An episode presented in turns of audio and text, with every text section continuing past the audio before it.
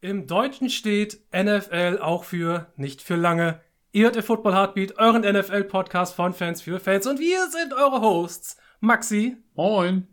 Tim. Einen wunderschönen guten Tag. Und ich, Fiese, und wir sprechen heute über Week 1 der 2021 NFL-Season. Bleibt dran, es wird großartig.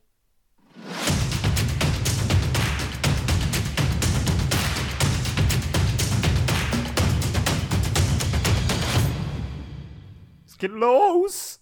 Es geht wieder los. NFL steht vor den Türen. Es ist nur noch eine Nacht. Heute ist Mittwoch.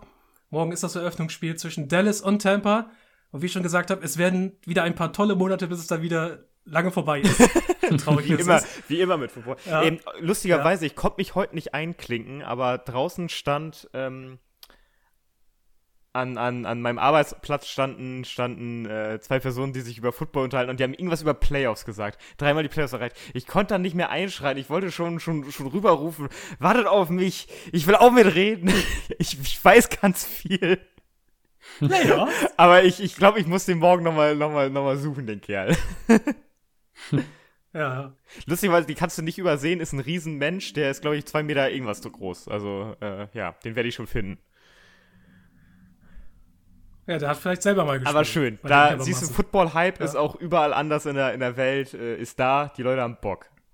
Ja, natürlich. Draußen ist jetzt äh, Spätsommer am Start. Ich habe einen schönen Koffer am Start. Hab mir gerade äh, Daumen aufgeschrammt an meinem Schreibtisch. Es ist wirklich wunderbar. ja, so, und so exciting. Ne? Ja, und, und wunderbar wird hoffentlich natürlich auch das, was wir jetzt innerhalb der nächsten Season euch da draußen in diesem Podcast liefern können. Wer den Ursprung von dem Football Heartbeat mitbekommen hat und letzte Saison regelmäßig reingehört hat, der hat gemerkt, wir sind immer über die äh, frei übertragbaren Spiele gegangen, haben die analytisch auseinandergefriemelt und am Ende wieder, äh, äh, wieder begutachtet die Woche darauf, um zu schauen, was haben wir gelernt, was haben wir gesehen.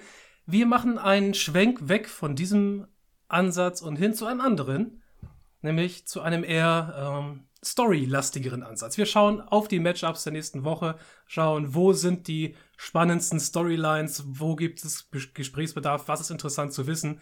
Denn auch ihr da draußen, ihr seid vielleicht Raiders-Fans, Packers-Fans, Vikings-Fans, aber habt nicht so den größten Überblick über die NFL, was gerade so passiert, was so die spannendsten Dinge des Matchups sind, das in der nächsten Woche äh, bevorsteht vor irgendeinem Team, dann hört hier rein. Es kommt eventuell in diesem Podcast vor. Sehr schön erklärt, viele. also eigentlich findet hier alles statt. Insofern hört uns auf jeden Fall.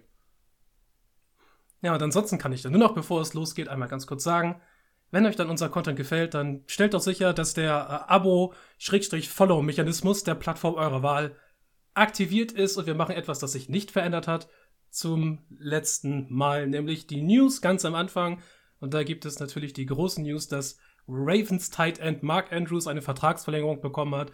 Der Mann ist gerade frisch gebacken, 26 Jahre alt, kriegt nochmal vier Jahre Vertrag obendrauf für 56 Millionen und davon 37,6 Millionen garantiertes Money. Boy, Payday für diesen guten Mann. Ja, ja. wir sagen ja immer Mark, Mark Andrews, das ist so, wir haben Travis Kelsey, wir haben George Kittle und dann kommt Mark Andrews. Nein, nein, dann kommt Darren Waller und dann kommt Mark Andrews.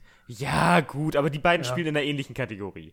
Das auf jeden Fall. Er ist, ja. er ist so der, äh, Mark Andrews ist so die Speerspitze des zweiten Tiers. Ja, genau, die. Speerspitze. Ja, ja aber so, der, der, der, kratzt an der Eins, aber nicht ganz, er kratzt. also er ist schon, schon ein Ausnahmeathlet. Also Mark Andrews ist ja auch ein richtiger Koffer, so aller Rob Gronkowski, so von den, von den Maßen her. Also den kannst du eigentlich auch nicht so richtig geil covern. Und der ist jung, selten verletzt, bis gar nicht verletzt, in dem Fall jetzt eher in den letzten Jahren und hat einfach delivered und ist der beste Receiver der äh, Ravens gewesen in den ja, letzten Jahren. Ja, genau. Das spielt ja auch nochmal mit seinem Vertrag ist da, äh, da, dabei eine große Rolle. Ey, Mann, du kriegst dickes Geld, wenn du für dein Team einfach unglaublich wichtig bist. Und das ist er einfach. Mark Andrews ist deine Anspielstation in dieser Offense. Mhm. Gerade in dem Bereich des Feldes äh, den Lamar Jackson bisher am besten bedient. Das ist halt die, die Mitte. Ja. Ich meine, das kann damit zusammenhängen, dass er halt außen keine Receiver hat. Und Mark äh, Andrews ein dickes, fettes Ziel in der Mitte ist. Ja, aber ich meine, es, es funktioniert ja. Und selbst wenn sich irgendwann mal in der Ravens Offense die äh, Targets ein wenig nach außen verlagern sollten, hast du mit Mark Andrews immer noch eine gute Anspielstation über die Mitte. zwar verlässlich und das noch länger gesichert. Ja, also den, den, den durftest du einfach nicht gehen lassen. Das ist einfach Pflicht als Ravens. Also hätten die äh, dem jetzt keinen Vertrag gegeben, wäre nächstes Jahr äh, Free Agent geworden. War es jetzt sein letztes Jahr? Weißt du das? Ja. Ja, ja. Äh, ja. da hätten die den, also da hätten die ihm wahrscheinlich noch mehr bezahlen müssen, um den halten zu können. Und äh, wenn du den jetzt auch noch verloren hättest, dann wäre mit der Ravens Pass Offense einfach da, pff, da, ja, da, dieser, dieser symbolische äh, hier ähm, tote Strauch, der durch diese Wüste rollt, das wäre dann da gewesen. Also. das, äh, das Tumbleweed. Ja, genau, genau. ja. ja. Ohne Mark Andrews wäre die Ravens Offense Tumbleweed. ja, ist einfach so. Tum Tumbleweed? Fumbleweed? Ich habe keine Ahnung. Es gibt ein nettes kleines Pixel-Adventure, das heißt Fumble oder Thum Tumbleweed. Ich weiß jetzt nicht, was von beiden es ist. Müsste ich jetzt nachschauen. Uh, aber das ist ja nicht der Sinn der Sache. Warte mal, ist es vielleicht doch Sinn der Sache? In Texas gibt es da dieses, dieses ähm, Tumbleweed? Ich glaube schon, ja, das kommt da doch her. Das ist doch das, dieses typische, was bei Cowboys dann so in der Mitte durchrollt, äh, wenn die da sich so Stand-off-mäßig äh, sich gegenüberstehen. Du, du, du. Ja, da. ja, da kommen wir doch mal zum ersten Spieltag, ne? Ja, Tumbleweed da, wo es trocken ist. Und eventuell wird es ja auch richtig trocken für Dallas. Oder eventuell auch nicht. Wir schauen nämlich, denn Dallas hat das Eröffnungsspiel zusammen mit den Tampa Bay Buccaneers äh, in Tampa. Und ich meine, klar, Nummer eins, es ist der Defending Super Bowl Champion, der antritt, aber auf der anderen Seite die Dallas Cowboys und Starting Quarterback Dak Prescott nach seiner spannenden Verletzung, von denen ich jetzt halt immer wieder gehört habe, man weiß nicht so richtig, was da los ist, ist das Spiel fertig, Baseball-Verletzung, aber er soll wohl starten. Und dann ist halt die Frage nur, können die Cowboys da ansetzen, wo sie letzte Saison aufgehört haben? Du hast dir wirklich das Wortspiel Dak is back äh, entgehen lassen. Oh ja, das ist, ja, völlig. Oh, da hätte ich Besseres von dir erwartet. Das habe ich hier sogar stehen. Das ist das Erste, was ich zum Spiel stehen habe. nee, Dak Prescott ist back und man hofft, dass er genauso einsteigt, wie er die Saison verlassen hat. Nach fünf Spielen äh, mit äh, ordentlich äh, Yards auf der Tasche. Ich glaube, er hatte letzte Saison nach, nach fünf Spielen 1856 Yards und wenn er so weitermacht, ja klar, die Cowboys haben trotzdem Spiele verloren. Das lag aber auch irgendwie nicht an Dak Prescott in dem Fall. Ähm, also, wenn der Mann wieder so delivert wie letzte Saison und seine Receiver wieder so anschmeißen kann, dann sieht es wahrscheinlich besser aus. Ja, also Dak ist ja sowieso in den letzten Seasons äh, sowieso mal unter den Top 5 aller Pässer gewesen. War er also so der einzig verlässliche Mann bei den Cowboys gefühlt? Wie, wo, worauf bezogen jetzt? Auf, ja, so, so der, der Einzige, der so konstant irgendwie immer seine Leistung abgerufen hat. Na, nee, ja, neben, nee. Neben, neben, Zach, neben Zach Martin, aber der fällt ja Covid-bedingt aus. Ach ja. Also, also das, ich, ich glaube, dass Dak Prescott äh, auf jeden Fall das, das Geld, was er jetzt er, heraus erpresst hat, äh, für die Cowboys in der Situation auf jeden Fall wert ist. Und spielerisch hat er halt eben auch gezeigt, ähm, der ist zwar nur im Mittelfeld, so, aber ich denke, dass er so Kategorie Kirk Cousins ist. Also, was hatten wir letztes Mal gesagt? Oberes ich, Mittelfeld. Ich glaube sogar ein bisschen besser. Ich glaube ja. sogar ein bisschen besser als Kirk Cousins. Ja, dann steht da, steht da an der Schwelle. Also ich glaube, dass, dass es, ähm, wenn es, wenn es schlecht läuft, könnte er wie Tony Romo vor ihm enden. Also wenig, wenig Playoffs und dafür, dafür viel auf den Sack gekriegt, aber viel Geld kassiert. Oder er wird tatsächlich so einer, der dann nochmal einen rausholt und dann jetzt Comeback Player of the Year wird. Das würde mich sehr freuen. Also die Dak Prescott Comeback Campaign ist auf dem Weg. Ob sie wirklich ins Rollen kommt im Spiel gegen Tampa ist sehr fragwürdig, denn Tampa Bay stellt ja sowohl eine gute Offense als auch eine sehr gute Defense dar. Uh, und ob Dallas da eventuell dem Super Bowl Champion kurz ein kleines Stippchen schlagen kann, bleibt fragwürdig. Ja, also äh, dadurch, dass Tampa ja einfach äh, so aus der Saison äh, wieder zurückkommt, wie sie rein. Die haben ja nichts verloren. Also das ja das, da hat sich ja fast nichts im Team verändert. Ist sogar ein bisschen besser geworden an einigen Stellen. Äh, werden die wahrscheinlich genau das gleiche Spiel durchziehen, was sie letzte Saison gemacht haben. Das heißt, sie werden viel Druck kreieren durch ihre starke D-Line. Und da wird man sehen können, wie die doch etwas wacklige Cowboys-Line damit zurechtkommt und wie auch Dak Prescott damit dann zurechtkommt. Jetzt frisch ins erste Spiel rein und dann direkt so eine, so, so eine Hammeraufgabe vor sich, weil diese Defense schon sehr, ähm, also ich würde sagen, sie ist auch schematisch einfach sehr stark. Also die können sich sehr gut auf ihre Gegner einstellen. Ähm, hat wahrscheinlich auch Todd Bowles dann, dann viel mit zu tun, der, die die dann aufstellt. Und das läuft einfach. Also, das ist ein extrem harter Gegner für Woche 1. Und ich glaube deswegen auch, dass Dallas das nicht packen wird.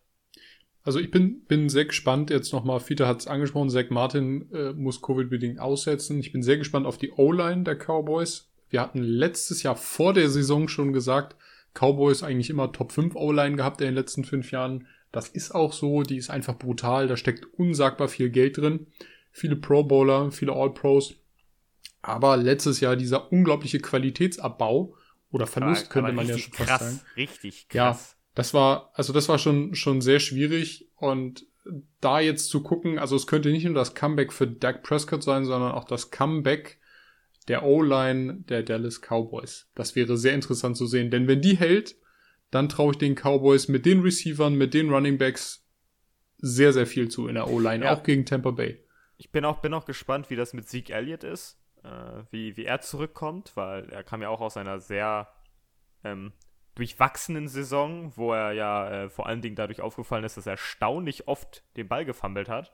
Und zwischenzeitlich sogar dann so war, hey Mann, äh, warum hat der Mann so viel Geld? Tony Pollard macht ja gefühlt das gleiche wie er, wenn nicht sogar einen Tick besser.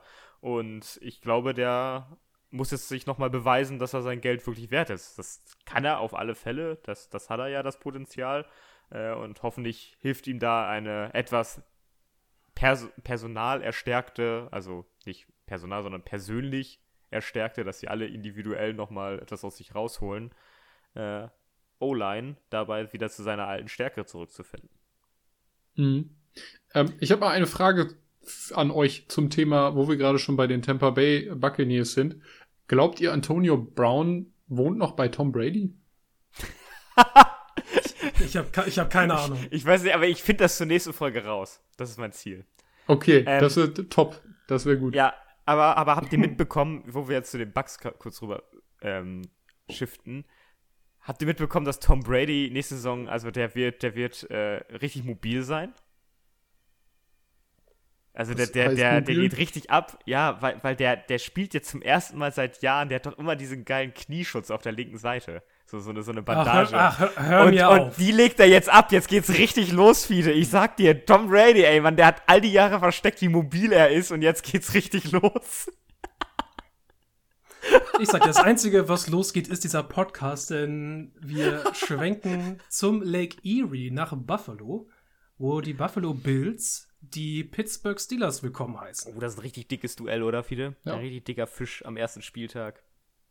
Ja, es sieht nämlich so aus, zumindest wenn man der Preseason glauben darf, dass der, unter Matt Canada, dem neuen Offensive Coordinator der Pittsburgh Steelers, äh, die Offense frischen Wind bekommt und dass die Offensive Line auch gar nicht so schlimm aussieht, wie man das zuerst gedacht hätte ja, vor Saison. Ich bin gespannt, wie so diese erste Probe sein wird, weil die Bills D-Line ähm, ist jetzt vielleicht nicht die beste, aber ist okay.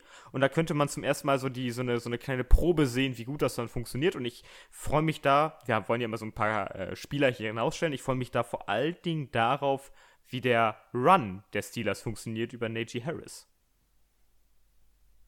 Hm.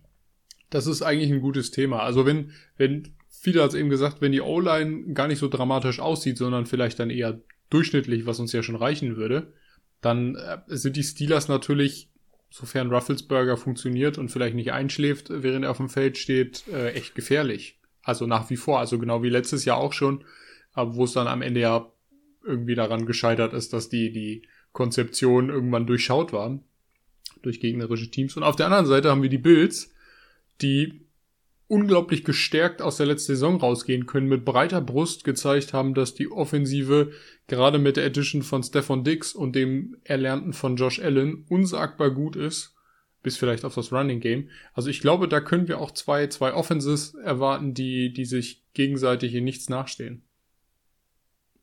Mhm.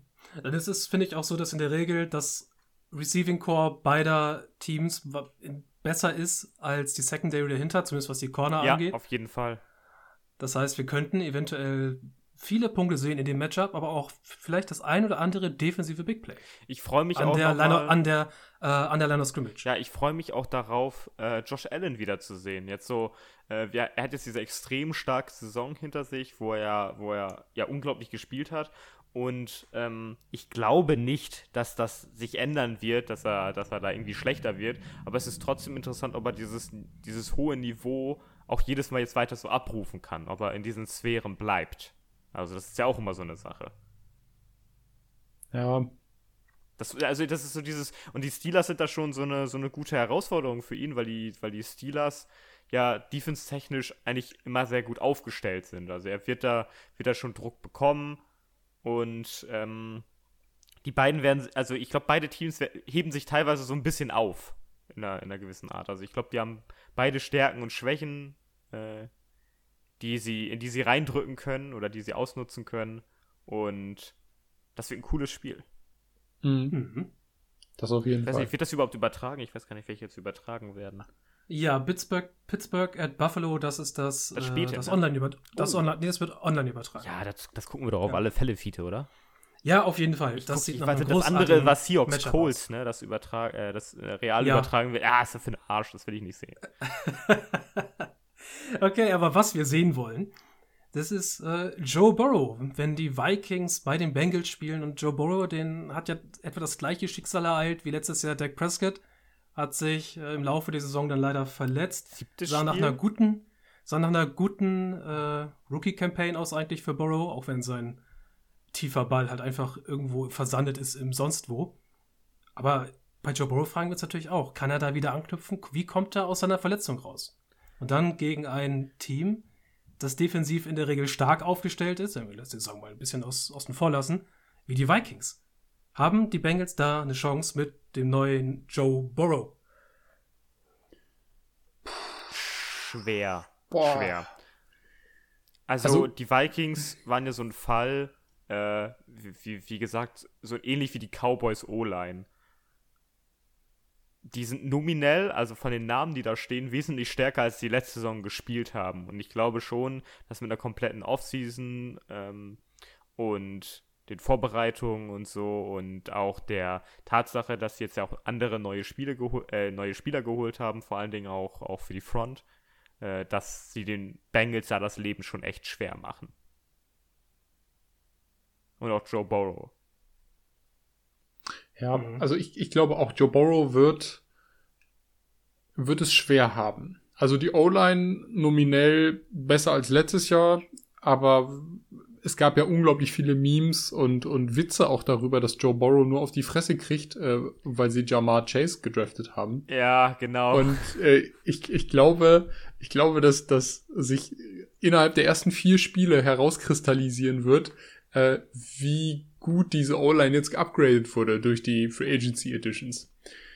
Und ich habe große Bedenken davor, dass Joe Burrow genau wie im letzten Jahr relativ hart auf den Sack bekommen wird und dadurch nicht zeigen kann, was er insgesamt für ein Potenzial hat. Ich glaube aber nicht, dass ihn die Verletzung hemmt, mit der er letztes Jahr ja, ausgefallen ist. Ähm, ich denke, denke eher, dass es dann an der O-Line hängt, denn das Receiving Core ist gut, also wirklich, wirklich richtig gut.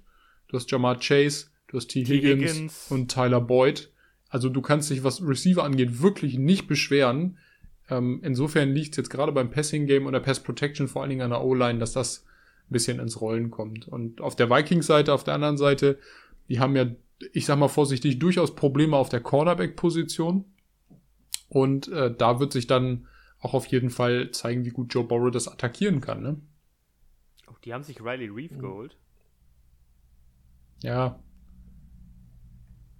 es ist ja jetzt auch die dritte Saison von Zack Taylor insgesamt und steht ja bei mir schon lange in der Kritik und es wird damit der Anfang seiner eventuell letzten Saison sein. Also er wird jetzt, er wird es jetzt zeigen müssen, Maxi, du hast es gesagt, äh, es ist ein bisschen was da, mit dem man arbeiten kann, Offensive Line aber immer noch horrende. Und bei Jamba Chase sind wir sehr gespannt darauf, ob er seine Preseason-Drops irgendwie aus dem Kopf bekommt. Er sah so aus, als wäre er irgendwie in seinem eigenen Kopf gefangen und wäre einfach noch nicht ganz angekommen nach dem Draft. Äh, ich glaube schon, dass sich das lösen wird irgendwann. Er hat im College ja nie so wirklich viel Probleme mit, mit Drops gehabt. Also bin ich da sehr zuversichtlich. Ja. Wir schauen aufs nächste Matchup und das sind die Arizona Cardinals bei den Tennessee Titans. Und das greift ja wunderbar über zur Zach Taylor-Sache, die ich eben erwähnt habe, denn hier haben wir es mit Cliff Kingsbury genauso. Auch ein Mann, der so den Erwartungen hinterherläuft mit seinem Team und der nun endlich mal zeigen muss, dass er eine vernünftige NFL-Offense aufs Feld bringt, eine, dass er sich mal ein bisschen löst von, von seinen College-Gedanken. Dieser Air Raid war ja riesig damals, als er gekommen ist, als er sagt, er bringt die Air Raid Offense in die NFL und es wird die NFL zerstören. Hat's nicht. und auf der anderen Seite sehen wir jetzt das erste Mal wieder das neue Free-Headed Monster bei den Titans mit AJ Brown, Julio Jones und Derrick Henry, die allerdings das Playcalling nicht mehr von Arthur Smith bekommen, sondern von Todd Downing. Also zu den Cardinals muss ich ehrlich sagen, dass für die diese Saison gilt Playoffs oder nichts. Also die müssen in die Playoffs kommen. Das ist Pflichtaufgabe mit, dem, mit diesem Team. Also das erwarten wahrscheinlich auch die, die Besitzer und alle, die, die da was zu sagen haben. Und dann ist so ein Duell gegen die Titans, die ja in einem ähnlichen Niveau hängen wie die, wie die äh, Cardinals so bedeutend, dass du das gewinnst, weil, weil die Cardinals, das ist mir letzte Saison, als ich nochmal über sie nachgedacht habe, gerade aufgefallen, die haben diese kleinen Spiele gegen die etwas schwächeren Teams, die haben sie gewonnen. Aber wenn es dann wirklich um diese, diese wichtigen Siege geht, gegen, gegen Teams zu gewinnen, gegen die man ein Sieg sich schwer erarbeiten muss, da haben sie dann immer gewackelt. Und das müssen sie ablegen. Und das zeigt jetzt auch dieses erste Spiel. Ja, also du hast auf jeden Fall recht. Ich sehe auch da bei Cliff Kingsbury auf jeden Fall einen Stuhl wackeln. Ich glaube, da sind wir uns aber auch alle einig. Ja, also auf jeden Fall. Ist, du kannst mit, mit so viel Talent, du hast, also erstmal Chapeau an das General Management von Steve Keim für die Einkäufe, die er durch die Free Agency gekriegt hat. Also auch schon im letzten Jahr mit DeAndre Hopkins für eine zweite Runde. Das waren, das waren so Sachen, da ist uns ja echt die Kinnlade runtergefallen. Äh, das, das sieht also, aber weniger nach der Kompetenz von Steve Keim aus, als nach der Inkompetenz äh, ja, von. Da, viele, da magst du recht haben. Da, da magst du recht haben, aber Steve Keim hat auch schon Chandler Jones von den Patriots weggeholt. Ziemlich billig. Also das sind, das sind alles Sachen, die würde ich jetzt unter einen Hut fassen und sagen, was, was das, das, also was die Editions angeht, so über Free Agents oder halt eben über, über äh, Einkäufe und Trades und so, die sind wirklich in Ordnung. Aber jetzt hast du schon die Spieler, Cliff Kingsbury hat seinen Quarterback bekommen, ähm, und du hast mit Kyler Murray einen super Quarterback, du hast entsprechende Receiver, mit denen du auf jeden Fall arbeiten kannst.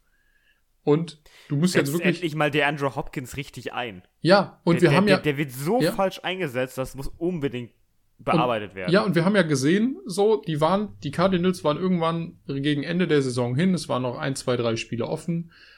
Ging es für die Cardinals wirklich einfach nur darum, okay, wir gewinnen jetzt ein Spiel so, und dann sind wir in den Playoffs. So, und was haben die Cardinals gemacht? Die haben alle Spiele verloren.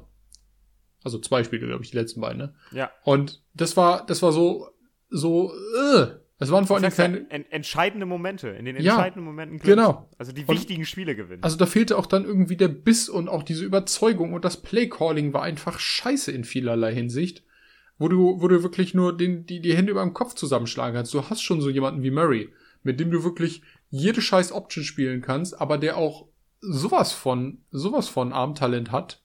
Also das darf man ihm ja auch nicht unterschlagen.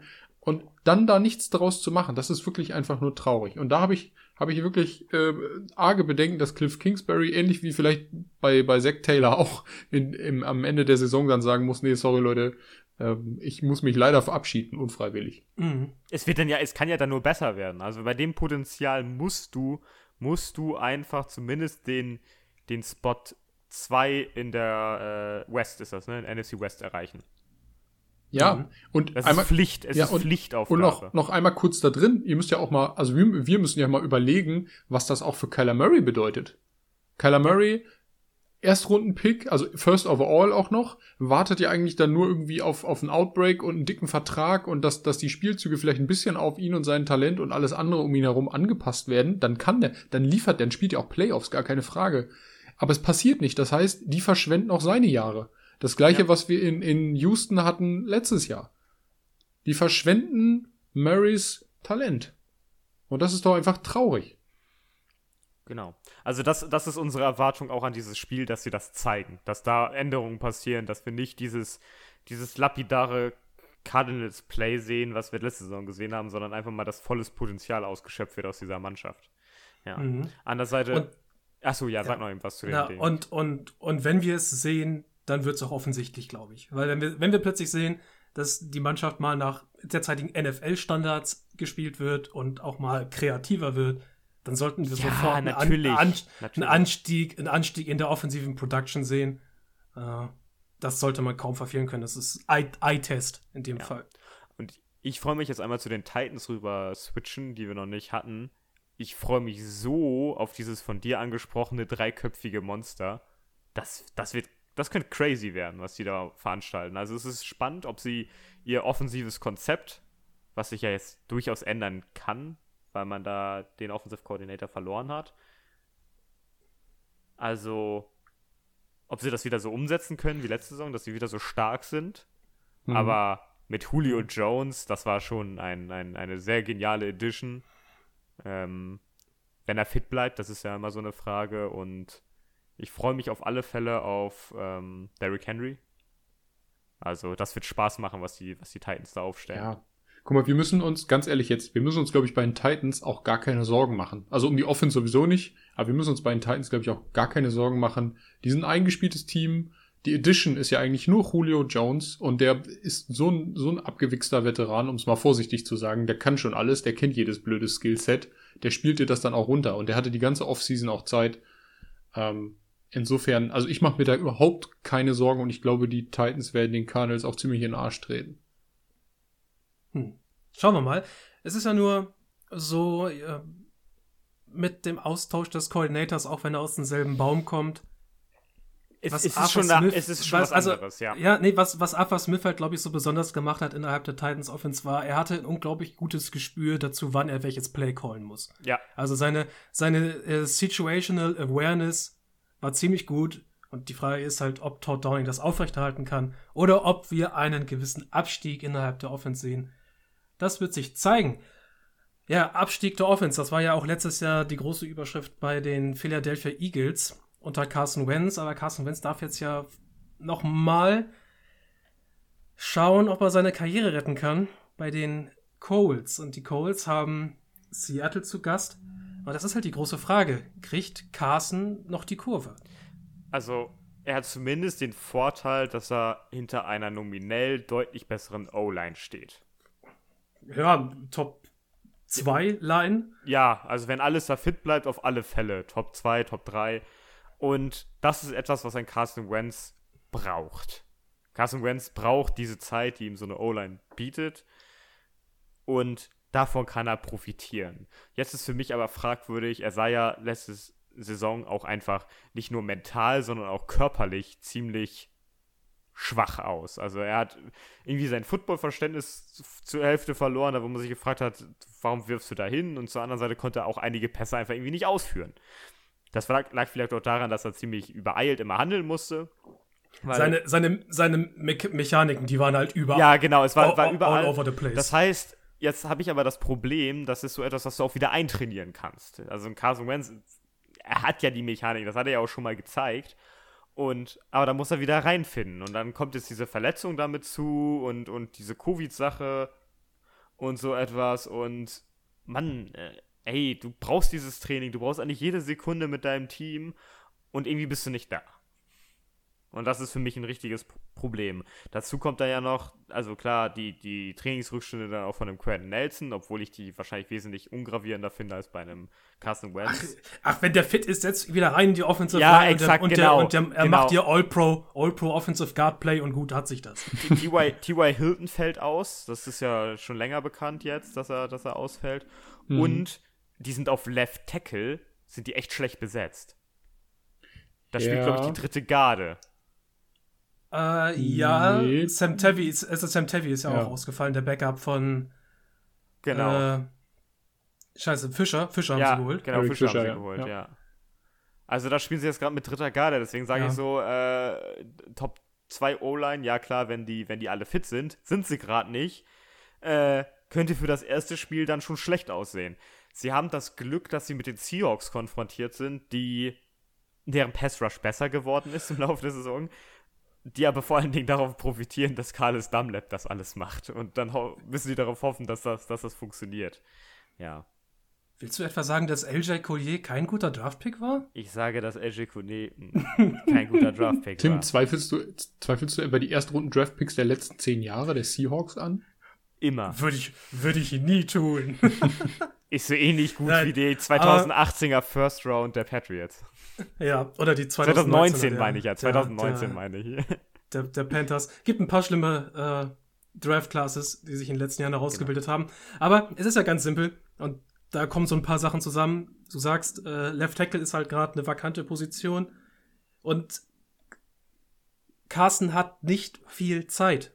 Nee. Er muss früh, er muss früh zu seiner Form zurückfinden, weil sollten die Coles feststellen, dass es nichts wird mit ihm, werden sie ihn auf die Bank setzen, wenn sie, wenn sie schlug sind. Und ich halte Chris Ballard für einen klugen Kerl. Da gibt es nämlich eine Begründung für. Äh, genau, wegen der Kompensation dieses Exakt, Trades. ja. Mhm. Dann, dann, muss Indianapolis zum, nur einen Zweitrunden-Pick abgeben und keinen Erstrunden-Pick für Wins. Ja, genau. Also die, die Uhr tickt und sie beginnt am Sonntag bereits gegen Seattle. Genau, also für, für, für das, was, ähm, für alle, die es vielleicht nicht mehr wissen, Carson Wentz Vertrag ist ja gebunden an, eine, äh, äh, an die Option, das ist jetzt, glaube ich, ein Zweitrunden-Pick, ja, ne? Zurzeit. Und der kann zu einem Erstrunden-Pick werden, wenn Carson Wentz 75% aller Snaps äh, in der, in der Offseason spielt. Äh, in der, Season, in der Regular Season spielt oder wenn er 70% spielt und die Colts die Playoffs erreichen. Das sind die Bedingungen. Das heißt, die werden sich das ganz gut überlegen, wie viel Prozent der Snaps Carson Wentz spielt, weil wenn er, wenn er scheiße spielt und das für nichts wird, dann, dann ist der raus. Dann spielen die mit äh, Jacob Eason, ist da, glaube ich? Ja, ne? Mhm, ja. Mit oder, Jacob, Sam, oder Sam Erlinger. Sam Erlinger, genau. Äh, spielen die mit denen weiter, weil dann ist es eh scheißegal, weil dann gucken sie, ob sie sich im Draft einen neuen Quarterback holen können. Also, ja, äh, zu, den Seahawks, zu den Seahawks nochmal rüber. Ähm, ich frage mich, erleben wir wieder den magischen Rüssel? Russell Wilson erleben wir doch ja, jedes Russell Jahr. Wilson, ja, Wie kannst genau. du den denn also, anzweifeln? Jetzt mal ohne Witz, wir erleben den jedes Jahr. Der ist nie ja, verletzt, der Mann. Also, holy moly. Ja, und besonders, er startet ja auch immer richtig stark in die Saison. Also, der, der, der ballert ja immer richtig raus. Am Anfang. Also, ja, ganz, ganz ehrlich, die Seahawks sind eigentlich in den letzten, hast du ja gesehen, seit, seit Wilson da ist, sind es, ist es ein gesetzter Playoff-Kandidat. Da brauchen wir nicht drüber reden, weil Wilson dieses Team um zwei Level upgradet. So. Ja. Und also, sie haben auf alle Fälle wieder dieses riesige Big Play-Potenzial, äh, was sie einfach auch durch ihre Receiver mitbringen, mit äh, DK Metcalf und ach, jetzt komme ich gerade nicht auf den Tyler Namen. Lockett. Tyler Lockett, genau. Ich hatte irgendwie was mit T im Kopf, aber ja, Tyler Lockett. Äh, und das wird dann auch für die Colts schwer zu sein, wo wir dann immer sagen, dass die Defense von denen, vor allen Dingen die Secondary halt, das ist halt das okay. Ne? Ja. Wir, wir schauen weiter, nämlich in ein Matchup, in dem ein Team von der Westküste an die Ostküste reisen muss. Das sind nämlich die LA Chargers zu Gast beim Washington Football Team. Und da kommt jetzt für mich die lang ersehnte Feuertaufe für das zweite Jahr von äh, Justin Herbert, wo ich endlich sehe, er schafft es zu einem konstanten NFL-Quarterback zu werden, denn diese Washington Defense wird ihm versuchen, alle Zähne zu ziehen, die er hat. Die Line darf sich auch beweisen. Die neu geformte ja. Chargers-Line, die darf sich gegen, ja. gegen wahrscheinlich eine der stärksten D-Lines der Liga beweisen. Und das wird interessant. Aber ja, ich habe ich hab Bock auf Justin Herbert. Und zu sehen, ob das, äh, das was das erste äh, Aufbeben in, der, in seiner Rookie-Saison äh, gezeigt hat, ob das auch so beibehalten wird. Weil dann, hey Mann, dann haben die Chargers alles richtig gemacht. Ja, Justin Herbert, bester Mann. Also, bin ja nach wie vor ein Fanboy. ähm, und wir wollen Fiete Jamoris lernen in dieser Saison. Er soll ja zeigen, sollen ja, sollen ja zeigen, dass, also er soll ja zeigen, dass, dass er einfach äh, das Potenzial, was er in der ersten Saison gezeigt hat, als, als Offensive Rookie of the Year auch, auch weiter ausbauen kann. Und der Junge ist unsagbar spielintelligent. Das sagt man ihm ja auch äh, in den, oder das äh, sagen ihm die, die Staff-Members aus den, aus den Training, Trainingslagern äh, nach. Der lernt. Das würde ich zu meinem, würde ich zu meinem Quarterback auch ständig sagen in der Öffentlichkeit. Äh, ja, gut, gut, aber das, das sagst du halt über, also in, in so einer, ich sag mal, herausragenden Art und Weise über Josh Allen, bei dem wir letztes Jahr gesehen haben, Ja, das stimmt. Der arbeitet wirklich extrem hart und ist auch clever genug, äh, um das Ganze dann umzusetzen, was man ihm sagt. Während Carson Wentz jedes Mal aussieht, als würde er eine Dose Baked Beans mit den Zähnen öffnen.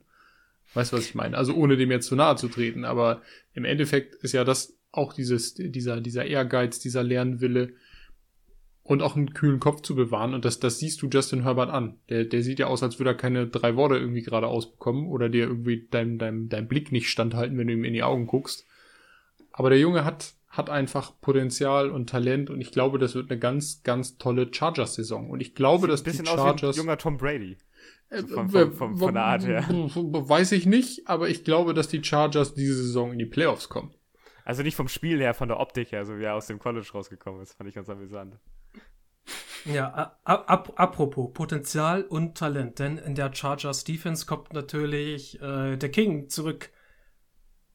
Der King of Defense, äh, Derwin James. Jawohl. Boys and Girls. King of Safety. Also ja, ich habe ja, hier King. steht halt ähm, Return of the King steht halt in meinem Skript. ja. Ich wollte es irgendwie, mit, ich irgendwie mit einbauen, hat dann nicht mit in den Satzbau gepasst. Aber das ist natürlich eine super wichtige Sache. Eine der äh, sowohl flexibelsten als auch produktivsten, also eine der besten Defensive Backs der Liga, kommt zurück, fit aufs Feld. Das ist nur eine gute Sache und das wird natürlich den Washington Receivern, allen, äh, allen voran einen Terry McLaurin oder einem Curtis Samuel, der glaube ich noch, noch gar nicht spielen kann, glaube ich. Es wird die Sache schwerer machen. Ja, ja. also ich äh, sehe da, dass die Washington Defense den Chargers schon Probleme machen kann, aber insgesamt ist die ist das Washington ist die Washington Offense halt relativ zahnlos, ne? Also da kommt halt einfach nicht viel und wir haben ja immer noch mit der Chargers Defense eine äh, Defense, die einen guten, guten Rush hat, dann jetzt durch äh, Rückkehrer auch das Backfield äh, ganz gut besetzt ist und ich glaube nicht, dass Ryan Fitzpatrick da ähm, viel reißen kann. Also da sehe ich einen ganz klaren Sieg an die Chargers. Ja, also, dass du eine Offense, äh, in der Terry McLaurin spielt, zahnlos nennst, das lasse ich mal so stehen. Ja, aber wo, äh, wo es. Zahn, Zahn. Nee, Zahn. nein, ich habe das, ich hab das, das lassen wir jetzt einfach mal so stehen. Ja, okay, okay, ja. okay. Ja. ja. Was hat Maxi gesagt? Mö möge dich das Spiel Moritz lernen oder so. Nein, nicht Moritz. Moritz. Ja. Ja, Moritz, sag ich doch. Wir schauen. Ähm, wir, wir schauen auf das Sam Donald Revenge Game, das spannenderweise schon sein erstes Spiel in der Uniform der Carolina Panthers ist, denn die Jets kommen nach Charlotte und äh, wir werden sehen, wie viel war denn wirklich Sam Donald alleine und wie viel war Adam Gaze, das System. Also, ich glaube, es war beides. Sam, Sam, bitte bitte sei zumindest nicht scheiße. Ich glaube, du musst dir viele, gar nicht so viele Gedanken um Sam Donald machen, viele, sondern mach dir erstmal Gedanken darüber, wie Sam Donald beschützt wird. Ich wollte gerade sagen, viele Pluspunkt für schlimmer. euch. Pluspunkt für euch, Carl Lawson fällt aus. Das ist schon mal ja, gut für ja, euch. genau, das ist gut. das ist wirklich gut für euch. Ich glaube aber trotzdem, Der Sam Donald wird, wird, keine Ahnung, 4-6 kassieren in dem Spiel auf jeden Fall. Der wird so auf die Fresse kriegen. Das, ähm, das gegen die Jets. Ja. Also jetzt musst du dir vorstellen, gegen was für Gegner die ja noch, noch spielen. Das kann ja nur noch schlimmer werden. Ich finde. Naja, nicht unbedingt. Die Jets haben eine ziemlich. Ja, ziemlich der, stimmt, der, der, der, der, der Pass Rush der Jets ist solide, der, aber ja. Mit den, ist trotzdem solide, vor allem im Inneren. Mit den Jets gegen die Panthers hast du auch einfach den jungen Wilden in Wilson versus den Jungen. Ja. von dem wir noch nicht so ganz wissen, was er ist. Von, von dem wir von noch nicht so richtig wissen, ob das überhaupt noch mal was wird mit ihm. Aber ja. Also Zach Wilson darf sich, darf sich erstmal beweisen. Das ist, das ist ganz interessant. Ich freue mich, wo ich mich richtig drauf freue, ist auf die linke Line-Seite von, von den Jets. Mit, mit Vera Tucker Michael, und Mecca Becken, ja. Vera Tucker. Also ich glaube, dass die haben ja auch mit, mit ähm, Brian Burns, der, der spielt doch rechts, oder? Fiete? Äh, der spielt von der Defense aus gesehen rechts. Also ja, genau, der spielt ja, der spielt ja gegen die linke Seite. Ähm, mit ja, Brian cool. Burns haben sie auch jemanden, der, der den dann auch ordentlich mal auf den Zahn fühlen kann. Ja. Und da habe ich Bock drauf auf die Duelle da. Ja, also da muss ich ganz, muss ich, muss ich Tim auf jeden Fall zustimmen. Du hast bei den Jets eine coole, also wirklich eine coole und sehr dynamische O-Line mit einem sehr dynamischen, jungen, wahrscheinlich auch hitzköpfigen Quarterback gegen eine D-Line, äh, die bei, bei den Panthers wirklich mehr als solide ist, also die du zu was gebrauchen kannst. Das wird wirklich die hat sich so richtig zu was gemausert. Ja, ja, das, die hat sich richtig zu was gemausert. Das wird, wird so, ein, so ein Duell auf Augenhöhe und dann hast du natürlich noch ähm, die, die große Frage, wie ist das Jeremy Chin versus keine Ahnung, wer Wide Receiver bei den Jets spielen wird. so. Corey Davis. Auf jeden Fall. Und danach, naja, mal gucken. Je nachdem. Und ob das, ob das dann auch noch funktioniert oder ob das mit den, den Rollouts nach links, was ja für so einen dynamischen Spiel, äh, also für so einen dynamischen Spieler wie Wilson ganz interessant sein könnte, ob das dann doch mehr auf die Außenbahn geht oder was genau das wird. Also ich bin, bin sehr gespannt, auch gerade in der Konstellation. Ja, und sorry, Fiete, aber Panthers O, ja, geile Receiver, aber halt Darnold, ne? Also und. Ich freue mich auf die Rückkehr, weil wir haben ja noch eine, eine andere Rückkehr. Rückkehr eines anderen Königs im Backfield. Ne? Oh ja. Christian McCaffrey kehrt zurück. CMC ist back. Oh ja. Ganz viele kommen back diese Saison. Da war ja was. Und wisst ihr, wisst ihr, äh, was, äh, wer, wer noch zurückkommt? Hm? Rat, ratet mal. Der gute alte ja. CJ Mosley. CJ, CJ Mosley. CJ Mosley gefühlt zwei Jahre nicht gespielt. Ich bin sehr gespannt, was dabei rauskommt. Ob das der nächste Le'Veon Bell Verschnitt ist dann.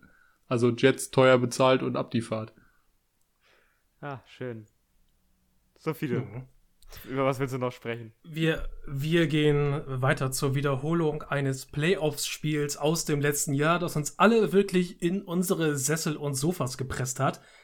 Denn die Cleveland Browns fahren nach Kansas City und dort gegen die Kansas City Chiefs zu spielen. Und das ist natürlich das wird eh nicht ein, spannend. Wichtig, ein wichtiges Spiel für zwei Teams, eine Standortbestimmung zweier Teams, die beide berechtigte Playoff-Ambitionen haben und schauen wollen, wie wahrscheinlich ist das? Wo stehen wir mit unserem Team wirklich? Dann trennen sie sich einfach mit dem Unentschieden. wie frustrierend das, wär, das wäre. Das wäre absolut witzig. nee, also ich glaube, glaube ganz ernsthaft, dass Kansas City in diesem Spiel mehr Probleme haben wird als die Browns. Das wird schwieriger möglich. für die. Das wird schwieriger für die. Also, also, ähm, muss man denken, die linke Seite der, der, der, der Chiefs, die muss ich auch noch finden. Äh, dann hast du da Miles Garrett stehen, der äh, macht ja gar keinen Spaß, der Kerl. Und generell äh, sind, die, sind die Browns für mich etwas, etwas solider also die kommen ein bisschen solider raus aus der letzten Saison und dann in die, in die Vorbereitung als die Chiefs, wo ja so doch ein paar Veränderungen waren, die dann doch schon entscheidend sind. Also ganz interessant. Und ich frage mich, wie viele ähm, Personen sich äh, Gedanken darüber machen, das zu gucken, wie die, wie die Bucks den Chiefs letztes Jahr den Zahn gezogen haben und das so ein bisschen versuchen zu kopieren. Hm.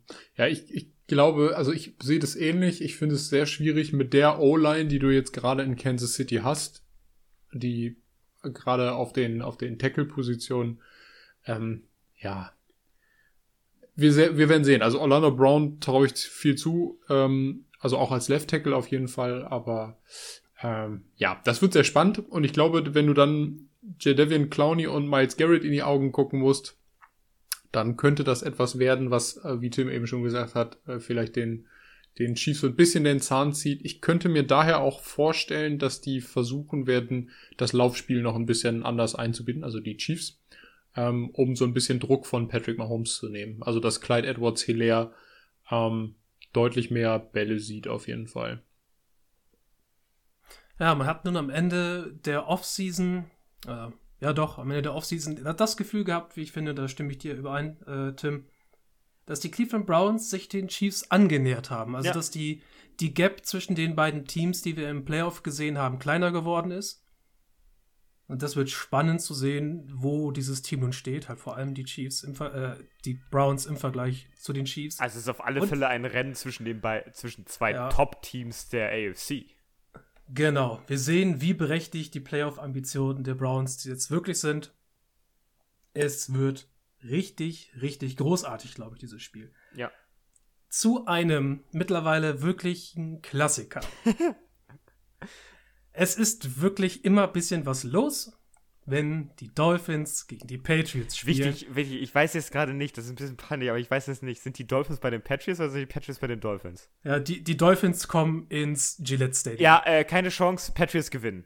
Man verliert nur einmal gegen Miami und das ist im letzten Spieltag in Miami. Ja. Aber wir, wir haben natürlich durch die, ähm, was soll ich gerade sagen, äh, durch die Veränderung in den letzten Tagen jetzt das Duell zwischen Tour und Mac Jones. Nicht Cam Newton, sondern Mac Jones. Aber es wird halt super, super spannend, weil wir halt Tour haben, der eigentlich noch ein Rookie ist von dem, was da ist. Ja, er hat zwar gespielt ja. letzte Saison, aber er hat halt, er hat, glaube ich, sechs Spiele gemacht oder sieben. Und so halbwegs, er wurde ja auch zwischendrin dann wieder ausgewechselt und so etwas, ja. ne? Also, das war ja nichts Halbes ja. und nichts Ganzes, was da passiert ist. Ja, und, und eine äh, Vorbereitung ohne viel äh, Hand dran, also die ganze Covid-Vorbereitung der letzten Saison, wo du halt sagst, das ist nicht so viel wert gewesen. Das heißt, wir haben, also in, in meinem Fall soll ich das mal so sagen, Rookie-Quarterback gegen Rookie-Quarterback.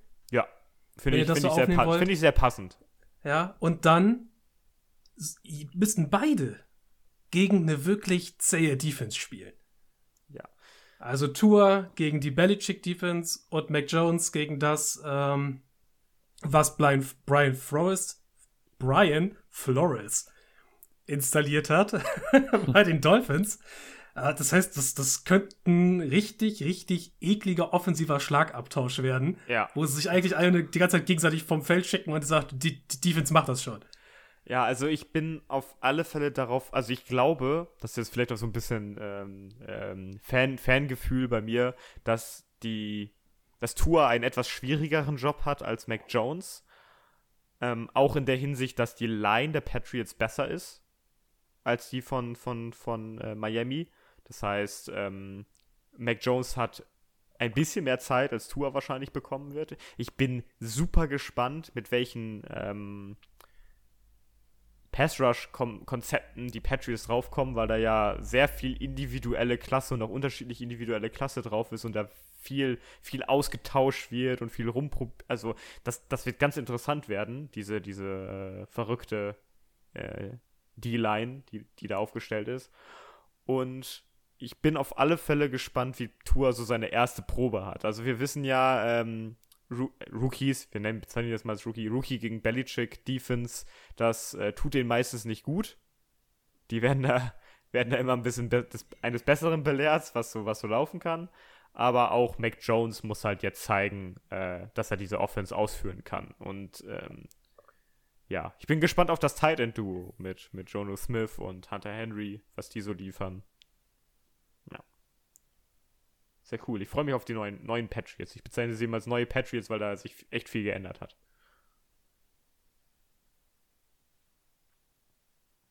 Ist das nicht eigentlich nur die alten Patriots mit einem neuen Quarterback? Nee, nee, du hast, du hast schon, schon im, im, im, äh, in der D-Line ordentlich was gemacht. Du hast Tight End, hast du wieder aufgebügelt, neuer Quarterback, du hast ein paar Rückkehrer in, in, in die, die ja klar, das sind alte, aber du hast auch ein paar Rückkehrer wieder drin und so etwas. Also es ist schon, schon was anderes. Er wird auch wieder ganz anders gespielt als die letzten Saisons. Na gut, lass mich mal so durchgehen. danke, danke schön. Gerne. Wir hören uns bald wieder. Ja, wunder, wunderbar. Wir schauen auf ein Spiel, das nicht dort stattfinden wird, wo es eigentlich stattfinden sollte. Denn aufgrund des Hurricanes der vergangenen äh, Woche oder ja, Wochen, Woche, Wochen, äh, können die Saints nicht in ihrem Heimstadium, Heimdome, im Mercedes-Benz Dome spielen, sondern müssen ausweichen nach Jacksonville und empfangen dort die Green Bay Packers. Und ich glaube, ja gut, Packers, wir wissen, was die Packers sind, aber wir wissen noch nicht, was ist Famous James? Ja, was ist Saints, Famous James, ja. In, innerhalb der Saints Offense unter Sean Payton. Ich, ich, glaube, ich glaube, das wird sich, wird sich gar nicht im ersten Spiel zeigen können, weil nee. du gegen ein, ich sag mal, interessantes Backfield, äh, also ein, ein Defensive Backfield bei den, bei den Packers spielen musst. Also ich meine, du spielst gegen Adrian Amos, Jay Alexander und dann Savage. Und du bist Jameis Winston, der dafür bekannt ist, dass er in, in, der Saison auch gerne mal 30 Interceptions wirft, wenn es gut läuft. Ähm, Dafür aber auch 30 Touchdowns. Ja, das, das sind immer 30 Touchdowns, haut dich nicht vom Hocker in so einer Statistik dann. Also, das ist 33, Maxi, Nein, es waren genau 30, 30, glaube ich. Nee, ich meine, es waren 33, nee, 30. Nee, ja, dann, nee, das war, das, wir, nee, wir haben darüber gelacht, wie lustig das 33. wäre, wenn er genauso viele Touchdowns wie Interceptions machen würde, ja. ja. Am Ende der Saison hatte er 33 Touchdowns, meine ich. Ja. Nein, aber äh, James hat sich ja völlig legitim den Starting-Job während der Preseason gesichert. Er sah da sehr solide aus. Aber es ist halt wirklich die Frage, du kommst mit einem Receiving Core der Saints, das nicht wirklich vor Talent strotzt, an zu einer Secondary, die bis auf einen Kevin King, aber selbst Kevin King kann das verteidigen, was die Saints aufs Spielfeld bringen. Hm, haben, haben die Receiver da eine Chance? Muss James den Ball wirklich häufiger mal einfach nur so zack in die Luft lobben und hoffen, dass sein Receiver damit runterkommt? Und dann ist halt nur die Frage, wie viele Interceptions fängt die äh, Defensive Back Gruppe der Packers in diesem Spiel? Mhm. Zwei. Zwei, zwei ist, klingt ziemlich realistisch. Also, ja. wenn wir jetzt zwei sagen und sich das so über die Saison durchzieht, dann ist er wieder bei über 30 Interceptions. Ja. Aber du spielst, du spielst aber auch nicht immer gegen eine solch starke Defensive Back Gruppe. Ich sag, Jameis Winston schmeißt eine Interception, aber zwei Touchdowns. Und damit gehen sie als Sieger vom Feld? Nee, nee, auf, gar keinen Fall. Auf gar keinen Fall. Die, die, die, Ach, die, oh Gottes, oh die, Gottes die, Packers, die Packers vermöbeln die Saints, auf jeden. Ja, auf jeden werden ja. die vermöbelt. Ja. Ich meine, zumindest vermissen die Packers ja ihren Starting Left Tackle in David Bakhtiari. Elton Jenkins steigt ein. Wenn man den Leuten vertrauen darf, und ich meine, sie haben damit einerseits recht, Elton Jenkins ist ein ziemlich solider Backup, egal wo du ihn einsetzt in der Line. Also er ja. spielt jetzt Starting-Niveau überall. Nicht das Elite-Niveau, aber überall gut. Man wird sehen, ob die Saints das eventuell ausnutzen können, denn zumindest die Defensive Line sollte noch einiges an Schlagkraft haben.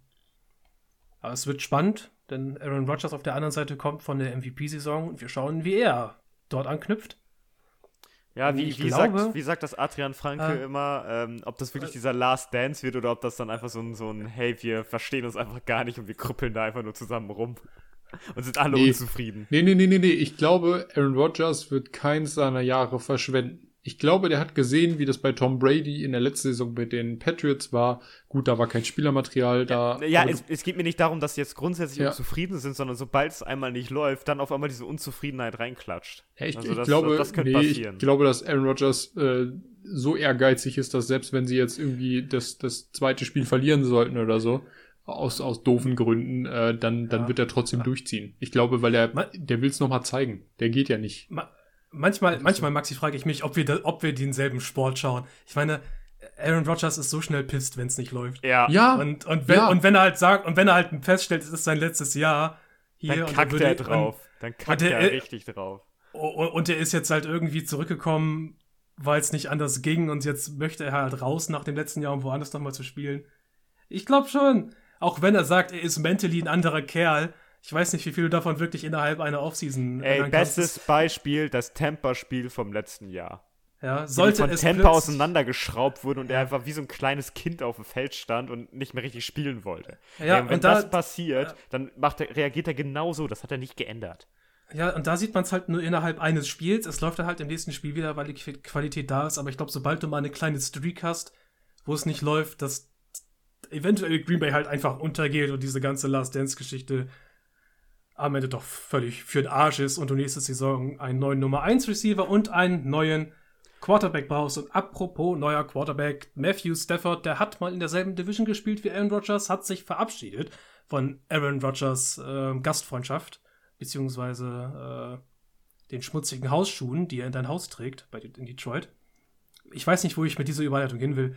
Äh, die, die, die Chicago, Rams dürfen gegen die, wen? Die Chicago Bears spielen an der Westküste bei den Rams. Und wir fragen uns nun, wie sehr wird Andy Dalton verprügelt? Achso, nee, ich, hätte, ich wäre jetzt mal anders, andersrum ausgegangen, hätte gesagt, ist diese Rams Offense unter Matthew Stafford wirklich real? Was können wir von denen sehen? Was ist das neue Ceiling dieser Rams Offense? Sie haben ja auf alle Fälle einen, einen guten Vergleichswert. Also äh, Bears Defense bietet auf alle Fälle einen guten Vergleichswert für die, für die krassen Teams äh, der, der Liga. Äh, da kann man sich dann schon mal einordnen, wie die Offense selber performt. Hm. Ja, du musst nicht ist es nur ich so, ist es nur ich oder habe ich das Gefühl, dass, dass die Bears dieses Jahr defensive technisch nicht herausragend sein werden? Doch, also die letzten also Jahre waren ja immer Top 5. So. Ja, ich, jetzt, ich würde eher sagen, 10. jetzt Top 10. Top 10. So. Ja, aber so das, hintere Top 10. Ja, das ja, würde ich auch sagen. Aber also du kannst, ich geht ja nur ums Einordnen, Fiete. Ja. Mehr nicht. Ja, ich meine halt nur, du wirst ja. halt innerhalb der Saison auf wesentlich stärkere gerade Defensive Back Gruppen treffen müssen äh, als die der Bears und auch ähm,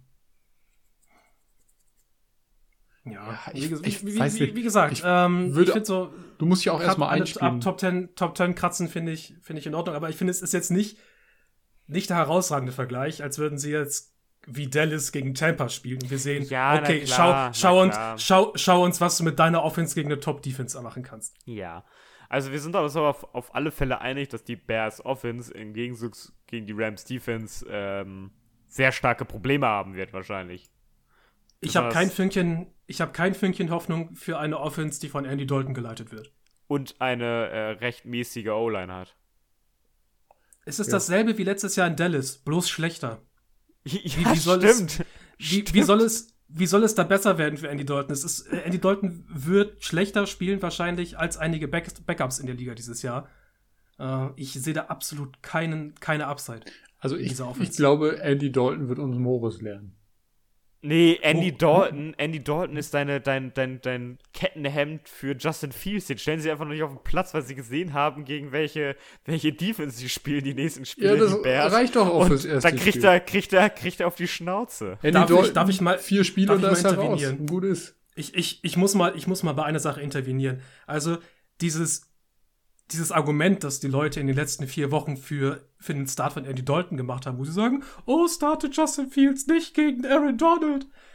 Äh, Leute, wenn ihr in der NFL Erfolg haben wollt, dann seid ihr Starting Quarterback und dann müsst ihr auch gegen Leute wie Aaron Donald ran.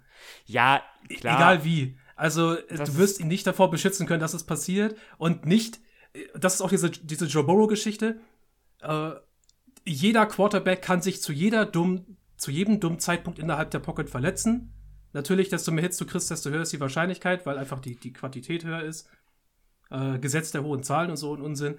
Aber ich meine, du kannst, du kannst die Leute nicht vor sowas beschützen. Er wird sich daran gewöhnen müssen, gegen solche, ein solches Kaliber von Spielern dran. Das verstehe ich, das verstehe ich, Fiete, aber ich ähm, unterstütze da diesen Aspekt, obwohl ich hätte auch lieber Justin Fields gesehen, aber ich unterstütze jetzt mal diesen, diese Seite, dass man sagt, hey, im ersten Spiel, also mit unserer O-Line, im ersten Spiel gegen die Rams, das ist schon knackig. Äh, aber ja, ich verstehe dein Argument. Also, ich, ich verstehe dein Argument ähm, vollkommen. Ja, man muss auch lernen, gegen so welche Defense zu spielen und das ist eigentlich kein Argument, so ein, so ein Schutzschild aufzubauen und ihn einfach nicht spielen zu lassen, wenn man Angst hat, dass er sich verletzt. Ähm, was ich äh. dazu noch habe, ist, ähm, ob ich frage mich, wie, wie gut die O-Line am Ende doch performen wird, ob Matt Nagy da wieder mehr rausholt als, äh, als eigentlich nee, zuvor, nee, als er dann was, nee, als er das Konzept umgestellt hat. Er hat das Konzept Stopp. umgestellt. Ja, er hat ja das, besser. er hat das Run-Blocking umgestellt. Ja. Es hat sich nichts in der Pass Protection Ja, geändert. natürlich nicht. Ja, genau. Aber ich, ich wollte generell wissen, wie, das, das interessiert mich auch gegen die Rams Defense, wie die, wie David Montgomery wieder äh, performen wird. Ja, Andy Dalton drückt ihm den Ball in die Hand und sagt, lass flattern. Was soll da großartig passieren? lass flattern, Bro. So, das, das ist halt die, die, die Variante, wie du Andy Dalton entlasten kannst. Ja, ich erwarte jetzt auch kein Wunderwerk, also darum geht's gar nicht, aber ausprobieren. Was sollen wir mehr machen als ausprobieren? Abwarten. Also, ich möchte vor diesen Eingedanken mit dem Pass Rush und Justin Fields nochmal aufnehmen. Nummer eins. Ich finde, wenn man das mal weiterspinnt in der Richtung, dann ist das Starting von Andy Dalton gleichbedeutend mit, mit einem Fold im, im Poker. Du hast deine Karten gesehen und schmeißt sie weg und sagst, ich gehe nicht an den Start. Äh, diese Runde interessiert uns nicht. Wir werfen nichts anderes ein als unseren Big Blind, verschwenden ein Jahr und dann lassen wir Fields rein.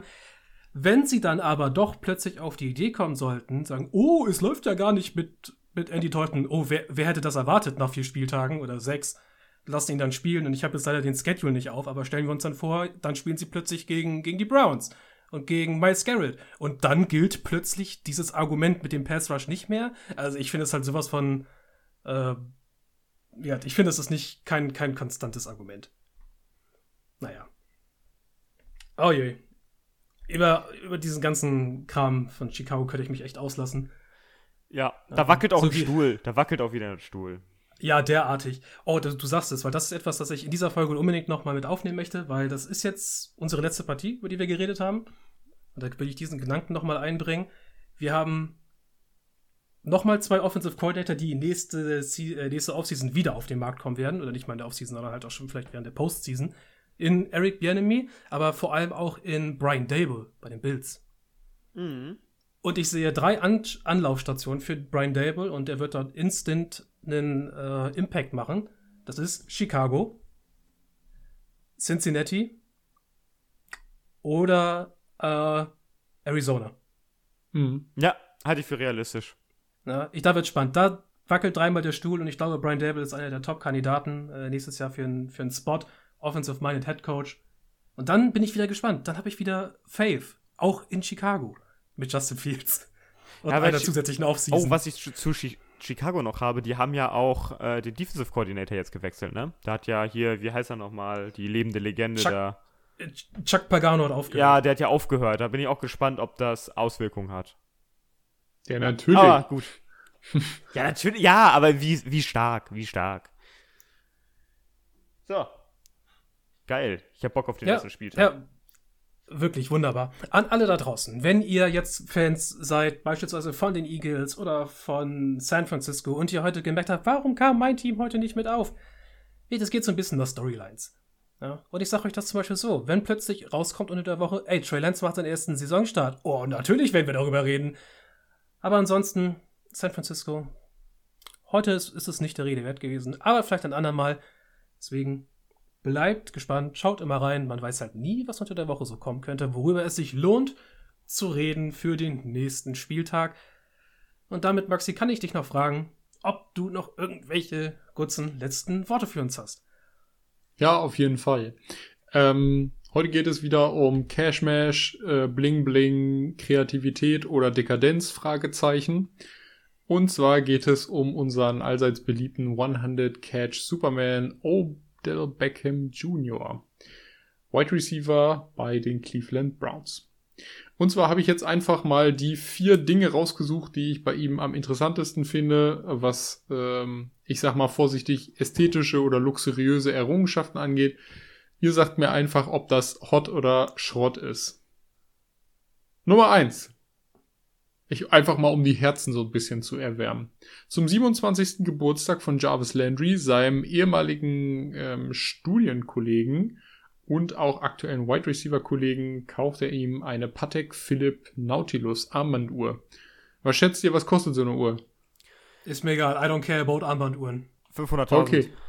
Bitte? ich habe ein bisschen übertrieben, 500.000. Nein, äh, 110.000 Euro. Oh, ja, okay. Äh, zu Thanksgiving, weil Jarvis Landry an Thanksgiving Geburtstag hatte. Ja. Ja. Okay, also ist das Hot oder ist das Schrott? Also so Bronus hin oder her oder eher so, äh, warum so viel Geld für eine scheiße Armbanduhr? Alter, der Kohle find, ohne Ende, der Kerl, ja. der soll er machen, was er will. Armbanduhren sind das schlechteste Statussymbol, das wir heutzutage haben. Für mich ist es äh, Schrott. Sagt das keinem Formel 1 Rennfahrer überhaupt. Uhren das einzige Statussymbol. Okay. Nummer zwei, Odell Beckham Jr. kauft sich selbst eine Uhr. oh nein, Und die schon wieder eine Uhr. Für, für, also war das, man, war das die, die er auch beim Spiel getragen hat, die dann ja, gegangen ist? Ja, ja. Ne? Und zwar für, drei, für rund 350.000 Dollar kaufte er sich eine Richard Mill 11 äh, Zero Free Flyback und ist damit spielen gegangen. Ist kaputt gegangen. Äh, ja, weiß ich gar nicht, ob die jetzt richtig. Ich, glaub, ich, ich, weiß, ich weiß, ich weiß, dass da irgendwas mit passiert ist. Naja, also naja, er hat sich egal. auf jeden Fall geweigert, sie abzulegen und sagte, ich trage sie beim Training, ich trage sie unter der Dusche, also kann ich sie auch beim Spielen tragen. ähm, dafür wurde er verspottet. Unter anderem die, die, von, von die, diese Logik ist nicht anfechtbar. Ja, unter anderem von, ja. von so NFL-Legenden wie Warren Sapp, die halt gesagt haben, du kannst keine 350.000 Dollar Uhr tragen, wenn du wie ein 2-Dollar-Schein spielst. Also, das, das, das, fand ich schon ziemlich cool. Ähm, den Kommentar dazu. Ähm, ja, Luxusuhren im, im Sport, also während des Sports, Hot oder Schrott? Schrott. Bist du bescheuert? Schrott. Okay. Schrott, Schrott, Schrott, Schrott. Na gut, Schrott. Ja, meine, meine Meinung hat sich in den letzten zwei Minuten dazu nicht geändert. Gut. Okay, Fiete.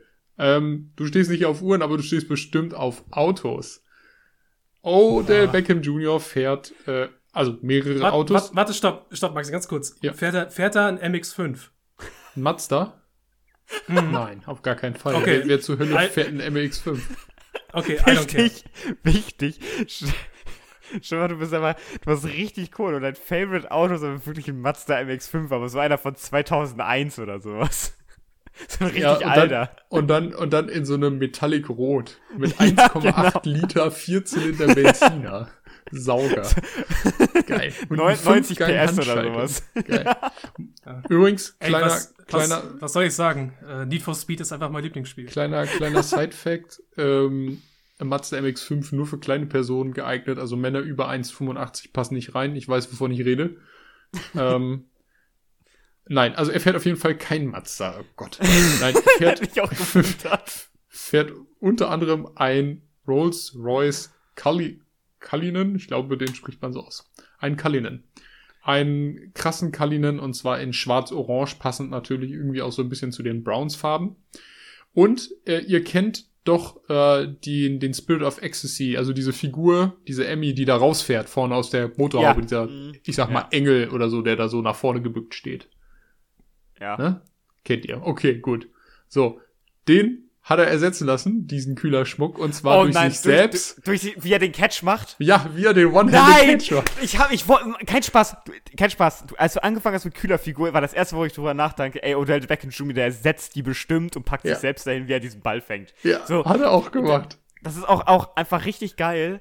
Ähm, Hat er gemacht. also er ist ja ein klasse Receiver, aber irgendwie lebt alles, alles an Odell Beckham Jr. lebt auf diesen einen Moment. Also wirklich alles. Ja, das werden wir in der Die, dass er diesen Saison Catch sehen. gemacht hat, dass er diesen Catch gemacht hat, hat Hm. alles geprägt über diese Ja. Person. Das ist echt Übrigens, crazy. Übrigens aber, aber sehr cool. Äh, hat, wenn ihr ihm auf Instagram folgt, könnt ihr das Video sehen, wie dieses Ding da rausfährt. Es sieht wirklich ziemlich ulkig aus. Ähm, Ich guck mir das gleich erstmal an. guck's, dir, guck's dir am besten mal an. Ich kann dir sonst auch noch einen Link nachher schicken. Ja, schick mir mal einen Link. Schick mir mal einen Link, da muss ich das nicht suchen. So, aber. So, da, ist das jetzt Hot oder ist das Schrott? Das ist, das ist für mich hot. So, so selbstbewusst muss das was sein. Okay, wenigstens Es ein Hot. bleibt, es bleibt für mich Schrott. Okay, Fide, dann habe ich noch was für dich. Fide, du stehst doch auf Zähne. Also, Oh, oh Gott. Oh nein. Du kannst meinetwegen jetzt schon aufhören, Schrott. also. Man Leute, die wie munkelt. bescheuert an ihren Zähnen rumfummeln, das kriegt von mir nichts. man, man munkelt, man ist sich bei der Summe nicht so ganz einig, was es denn gekostet hat, aber OBJ hat seine Zähne mit 13-karätigen Diamanten verzieren lassen. Bling, bling, Glitzer, ihr wisst schon Bescheid. Die Frage an euch, was schätzt ihr, wie viel hat das gekostet? Übrigens könnt ihr euch das auch angucken. Irgendeinen bescheuerten Millionenbetrag ist mir ziemlich egal. Jetzt mal ehrlich, das ist doch voll kacke, sowas in der Fresse zu haben. Jeder, der mal schon so eine feste Zahnspange hatte, Alter, der muss doch, muss doch effizient fühlen, wie scheiße so welche Diamanten auf den Zähnen sein müssen. Du pulst doch immer nur dein Essen raus. Ja, man munkelt, dass er dafür 1,4 bis 1,8 Millionen Dollar bezahlt hat. Ist das bescheuert, ey. Manche Leute nutzen ihre Offseason halt sehr sinnvoll. Ist das Hot oder ist das Schrott? Schrott. Okay, gut. Dann haben wir drei respektive viermal Schrott und einmal Hot für die Kühlerfigur. Ey, ey, aber hot, hot für die Kühlerfigur nur, weil ich es lustig finde. Ja. Okay. Ach, schön. Das war's. So viel auf jeden Ja, Fall zu dem- OBJ. Mit dem, mit dem Wissen, dass Odell Beckham Jr. anscheinend einiges zu kompensieren hat, schicke ich, schicke ich euch äh, nach draußen in den Spätsommerabend, Nachmittag, es ist jetzt 15 Uhr, merke ich gerade, Ja. Völ- völlig, völlig verwirrt, weil wir heute früher aufnehmen müssen als sonst. Aber nichtsdestotrotz, morgen Nacht ist das Eröffnungsspiel, wenn ihr es schauen könnt oder am Freitag es nachschaut. Ich wünsche euch viel Spaß dabei. Viel Spaß natürlich am ersten NFL-Sonntag, nicht? Every, äh, every Given Sunday und natürlich beim Monday Night Game zwischen den Ravens und den Raiders. Euch beiden entlasse ich jetzt aus dieser Aufnahme. Ich wünsche euch alles Gute und da draußen natürlich auch. Macht's gut und auf bald. Auf Wiedersehen. Tschüss.